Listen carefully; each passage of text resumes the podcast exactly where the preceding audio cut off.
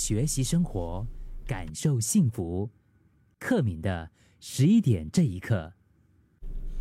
之前收到了一位听众，就是跟我分享到哈，他现在正在读着硕士，只是就是觉得非常的累吧，因为单单是工作啊，自己在比如说实习啊，还有就是写论文呐，还有就是读书的功课这些方面都已经非常的忙了。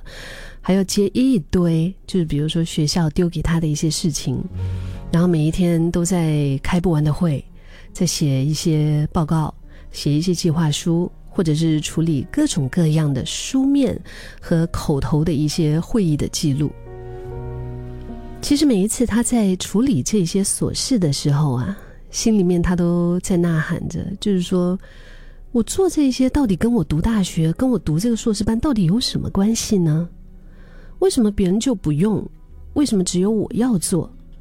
所以他就放弃，他就开始萌生了一种，哎呀，不然我就干脆放弃吧。嗯，我就不要读了。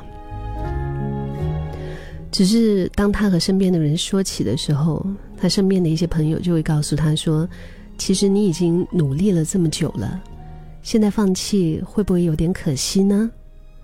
然后也会接着称赞他，在这段时间确实成长了不少。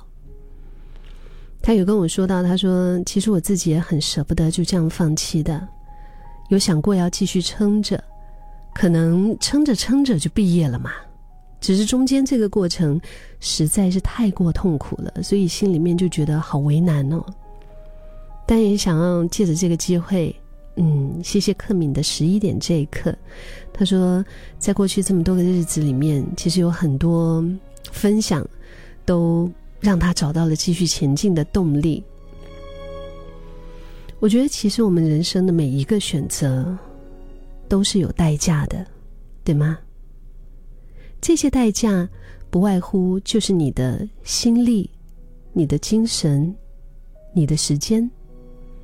就算是你很喜欢、很有热情的一些任务，肯定都会有困难的呀，肯定会有一些让你觉得“哎呦，这个部分怎么这么难呢？这个挑战怎么会这么辛苦啊？”只是当你认为这一切都值得的时候，往往你就并不会觉得太痛苦，反而你会很开心，会很兴奋。所以，或许你值得找一个夜深人静的时候。好好的想一想，当初你选择念这个硕士的初衷到底是什么呢？为什么那个时候你想要修读这个硕士学位？是为了将来的发展？嗯，或者只是哎，你看啊，我的学历这么高，我我是硕士毕业的啊，听起来很帅啊。还是因为你对研究，你对你所学的科目，你真心的有热忱、有兴趣在里面，或者只是还不想面对职场？你有感受到你朋友所说的那些进步吗？而这些进步对你来说又是有意义的吗？现在吃的苦有没有价值？别人的回馈哈，也许可以给你一些线索，但是最终其实都还是自己的主观的一个诠释。为什么？因为这是你的人生，是你自己要负责的，所以也必须由你来判断和决定。假如说你已经想清楚了，然后你决定说好，那我就继续留着，那么可能一些适度的转念呢？我们的心态也要调整一下，我们的想法要调整一下，它就可以帮助你更好的撑过去。试着让自己从这个“哎呦，这么我这样，这么这样倒霉，这么我这样衰”，要要让自己从这个想法里面出来。OK。因为这样的负面心情对我们是没有任何意义的。你让自己从这样的负面的一个想法当中释放出来，你转一下你的角度的思考的那个方向，就是告诉自己说：“哎，不是因为我这样衰，而是因为我为了达成目标，这个是我必经的一些考验。因为不管怎么样啊，你看呢，人被绑着，就一定要花时间呐。”你至少你换一个积极的角度想，你会做的心甘情愿一点，对不对？甚至是试着从这一些看起来没有用的一些经历里面，要带走一些心得，带走一些经验。嗯，对啊，做报告是挺烦的，开不完的会是挺烦的呀。就是报告是烦，但是它可以磨练你的文字和简报的一个能力。开会是很烦，但是你可以学着跟不同的人谈话。嗯，可能跟你的上司、跟你的老师啊、教授啊交手是很烦的，但是其实就是面对所谓的这些掌权者啊，就是搞定主管，他也是一个我觉得我们一辈子的一个职场的课题吧。